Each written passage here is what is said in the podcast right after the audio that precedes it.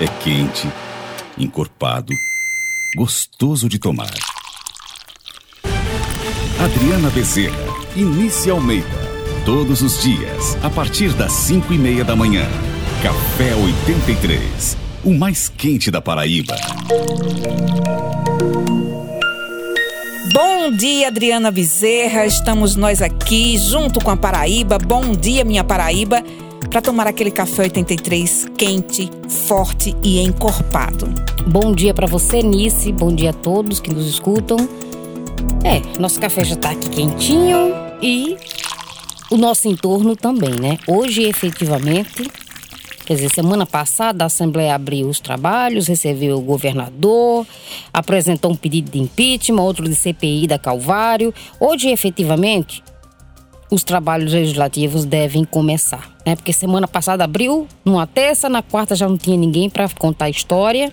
Mas hoje tem, por exemplo, reunião da CCJ, deve votar algum, é, apreciar alguns algumas matérias importantes do governo e a Assembleia retoma os trabalhos sentindo o peso das palavras muito duras, das acusações muito sérias do deputado federal Damião Feliciano, esposo da primeira uh, da, da vice-governadora vice Lígia, que uh, não mediu palavras, né? Foi direto, Foi direto ao ponto. Ao ponto, acusou a Assembleia o presidente da casa, Adriano Galdini, de tramar um golpe contra o governador João Azevedo e a sua vice, Lígia Feliciano.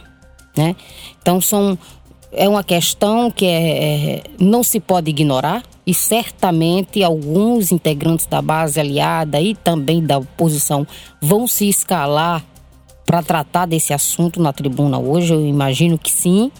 Porque não dá para fingir que não se é, ouviu, é, eu né? Eu acredito que o assunto, pelo menos em plenário, vai ser esse, Adriana. Eu acredito que, principalmente aqueles deputados que figuram mais nas lideranças, provavelmente eles vão se pronunciar sobre esse fato, até porque foram todos atingidos. É verdade. Né? Mas olha, a peça é tão mal feita, tem tantos problemas, que dificilmente ela vai prosperar. Você não tem fato determinado, você tem menção a, fato, a fatos pretéritos ao governo e a lei de impeachment prevê que esse processo só pode ser instaurado para apurar, para identificar algum dolo que o gestor tenha cometido no exercício do mandato. Também não é nada comum que o impeachment capture também, né, em seu bojo, a vice-governadora. Você veja, a gente teve um processo de impeachment recente Tivemos, aliás, dois. Tivemos o Collor, quem assumiu foi seu vice Tamar. Tivemos Dilma, quem assumiu foi seu vice Michel Temer. Seu vice fora Temer. oh, a gente é, era feliz, não sabia.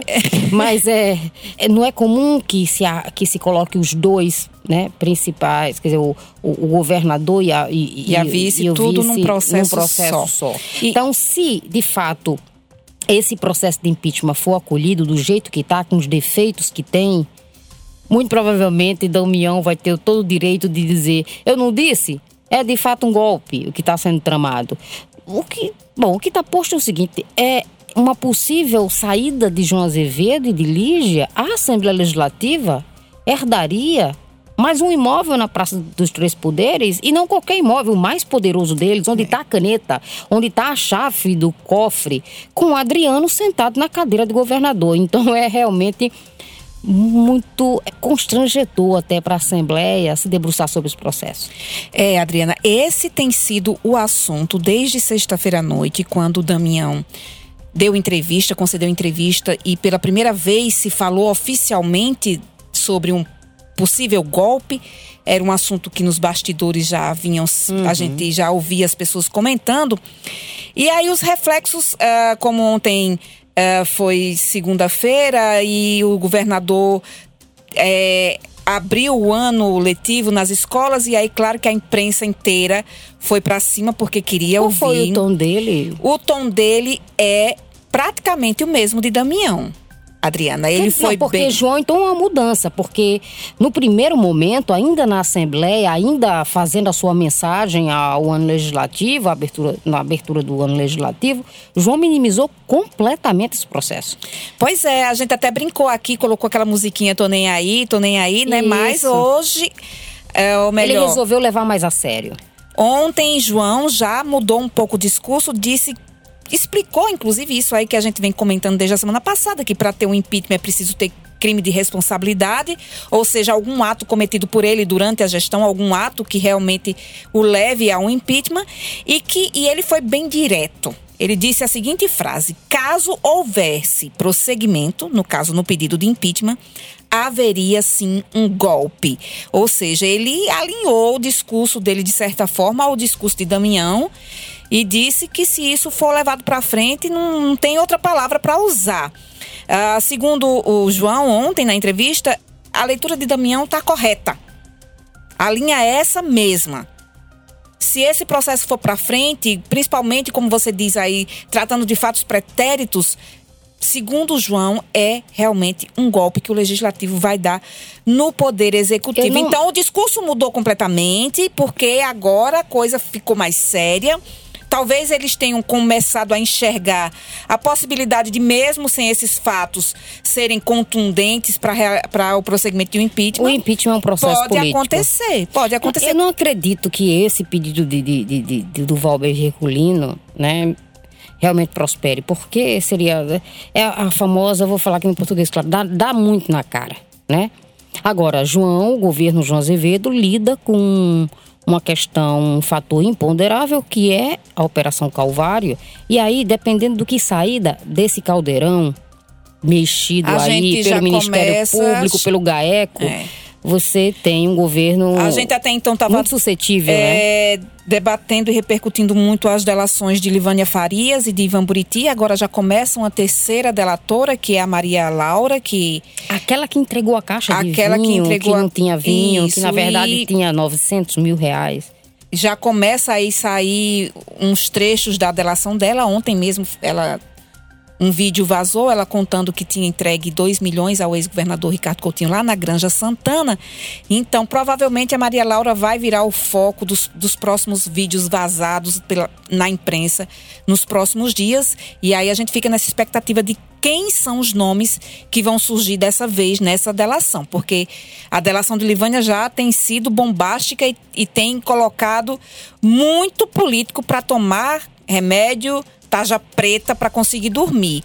É. Então, deve acontecer mais uma vez. Alguns secretários, obviamente, saíram em defesa do governador João Azevedo, isso é bem óbvio, porque eles são auxiliares do governo, nada mais. É, é, eles não poderiam seguir outra linha. Uh, no caso de João Gonçalves, por exemplo, né, que é o secretário da articulação disse que não tem nenhum fato concreto e, portanto, o impeachment já é um processo natimorto, ou seja, que já nasce para ser sepultado. Efraim Moraes, que é o secretário de Estado, também disse que Uh, não tem nenhuma base que, que, que fortaleça esse pedido de impeachment na Assembleia, que ele não tem força. O fato é que são 36 é, eu vou lembrar, deputados. Efraim Moraes, que o filho dele é denunciado pelo, pelos delatores com um, um dos parlamentares que recebeu a propina da Cruz Vermelha, o, o, o Efraim Filho, que acolheu o pedido de impeachment de Dilma, também sem fato determinado.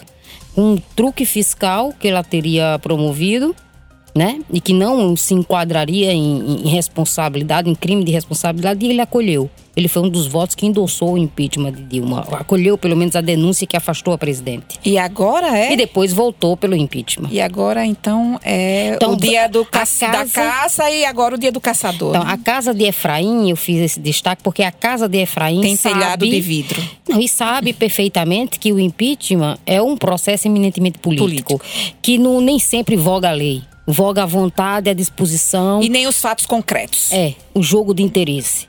Mas eu realmente eu não acredito que isso vá para frente, não. Mas eu acho que o a Calvário pode ser o verdadeiro Calvário do governo João Azevedo, porque aí, se ela colocar no ventilador realmente alguma coisa é, é, complicada, que cheire muito mal, outros processos vão ser abertos e aí talvez com mais é, mais próximo do que acolhe a lei, né? A lei de impeachment, ou, enfim. É esperar para o que vem, como você disse, a partir de hoje, na Assembleia. Os discursos devem ser acirrados e quentes. O ano legislativo começa uh, muito mais movimentado do que se esperava. Uma Paraíba em transe mesmo, né? né? Uma Paraíba em suspensão. E aí, o governador João Azevedo, como disse o secretário de Articulação Política João Gonçalves, já vem chamando os, os aliados para a mesa, né? E aqueles que a gente vem comentando aqui que ainda se dizem independentes também vão sendo convidados, se a gente pode dizer assim, a conversar um pouco mais, a se alinhar um pouco mais, a se aproximar um pouco mais. E, politicamente, o governador, eu acho que ele, ele, ele começa esse processo muito bem. Ele tem uma nota subscrita por vários partidos, né? Apoiando o governo rejeitando Isso. esses processos de CPI, de impeachment. Então, politicamente, ele, ele sai na frente. Café 83, o mais quente da Paraíba. Eu Vamos vou embora. mudar de assunto para falar mesmo. de outro assunto. Meu Deus. Que também não é nada alvissareiro e não abre uma perspectiva boa. Mas aí não é só para Paraíba, não, é para todo o Brasil. Você lembra, Nice, do presidente Jair Bolsonaro falando que livros têm letras, letras demais. demais. Ele disse textualmente o seguinte, abre aspas: "Em 2021, todos os livros serão nossos, feitos por nós. Os pais vão vibrar. Vai estar lá a bandeira do Brasil na capa, vai ter, vai estar lá, vai ter o hino nacional. Os livros hoje em dia, como regra, é um amontoado muita coisa escrita. Tem que suavizar aquilo. Uhum. Tá? Então, assim, a gente já sabe, pelo menos assim, o, o, o site da Intercept Brasil apresentou o nome da pessoa que está pensando os livros didáticos da era Bolsonaro. Ele é Carlos Nadalim, pupilo de Olavo Carvalho, de onde sai coisas do tipo que a Terra é plana, né?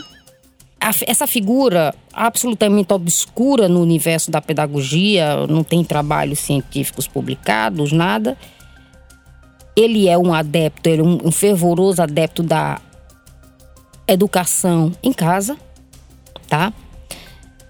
É, pela inserção do componente cristão na educação e está convidando algumas figuras, algumas peças chaves que é, da área educacional que manifestam apoio ao Olavo de Carvalho, a Bolsonaro, que tem como principal referência não o currículo, mas o posicionamento político ideológico para pensar esses livros.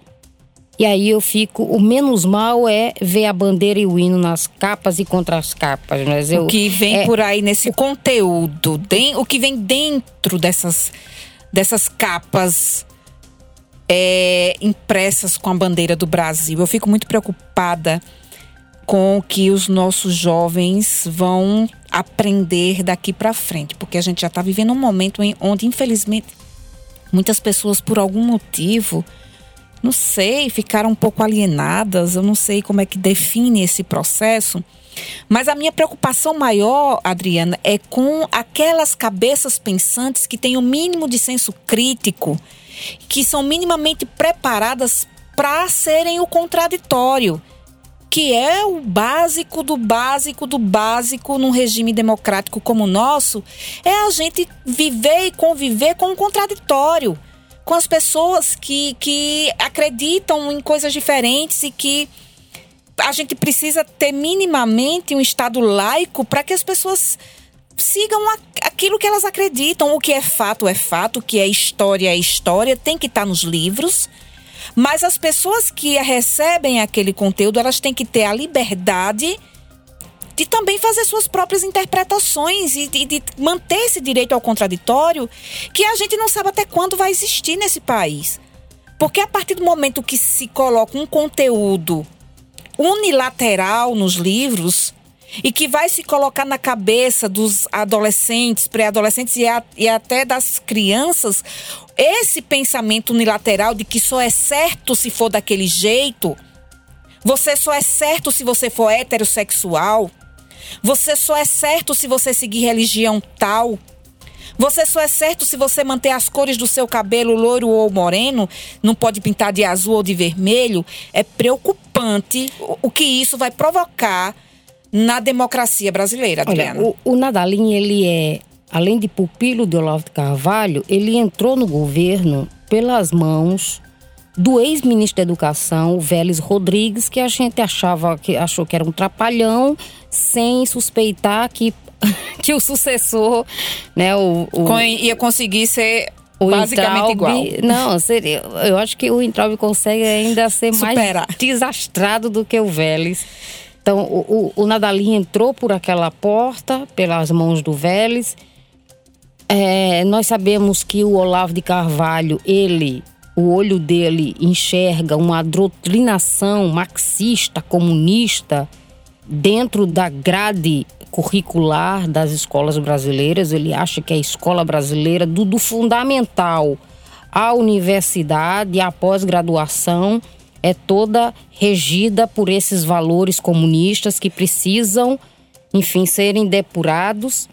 E é uma pessoa que chamou para si essa cruzada em nome de valores ultraconservadores, né?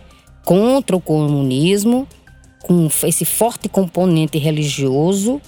E também e, e eles têm, inclusive, além do que eles acreditam, eles têm um bom motivo para de fato retirar das prateleiras os livros produzidos. Você, nós estamos falando de uma de uma fogueira mesmo, de uma fogueira de livros didáticos, porque o que se pretende é dizimar, desocupar as prateleiras do MEC com o que está produzido até hoje e refazer tudo dentro desse escopo ideológico, com essa nova doutrina, à luz do que eles acreditam, fundamentado nesses princípios mais conservadores ou seja, o que se teve até agora, o que se veiculou nas escolas, que foi distribuído, produzido por MEC, vai sair de cena. E isso implica numa conta bilionária. Perseguindo essa cruzada, Olavo de Carvalho e seus pupilos estão atrás de um negócio que vai superar a casa de 2 bilhões de reais. Ei. Reeditando todos os livros do MEC. É mola ou que mais? É complicado, Adriana. A gente chega a perder o ânimo com notícias desse tipo. E somente um bom café para fazer a gente despertar de novo. Eu só viu? quero saber se eles vão ter cuidado, pelo menos com o português, né? É, Porque... né? Para não colocar visualização com Z e etc e tal. E... Porque o ministro erra flagrantemente, Não colocar impressionante com C. Oh, mas sei lá, do jeito que vai, eles mudam até o português. e colocam que quem tá certo são eles. É, minha gente, o Café 83 continua forte, encorpado e bem quente. Mas esse de hoje fica por aqui claro, com aquele velho recadinho de que você pode ouvir a gente qualquer momento nas plataformas de streaming, Spotify, Deezer, YouTube Music. E também, Adriana, nos sites do Grupo Pense. Pois é, no debochando.com.br, fonte83.com.br e o folhadigital83.com.br. Fiquem todos vocês com Deus e até amanhã. Até amanhã. Você não precisa mais ligar o despertador. Tudo o que acontece na Paraíba para ouvir na hora que quiser, através de um clique. Aqui o conteúdo é mais quente do que nosso café. Café 83, o mais quente da Paraíba.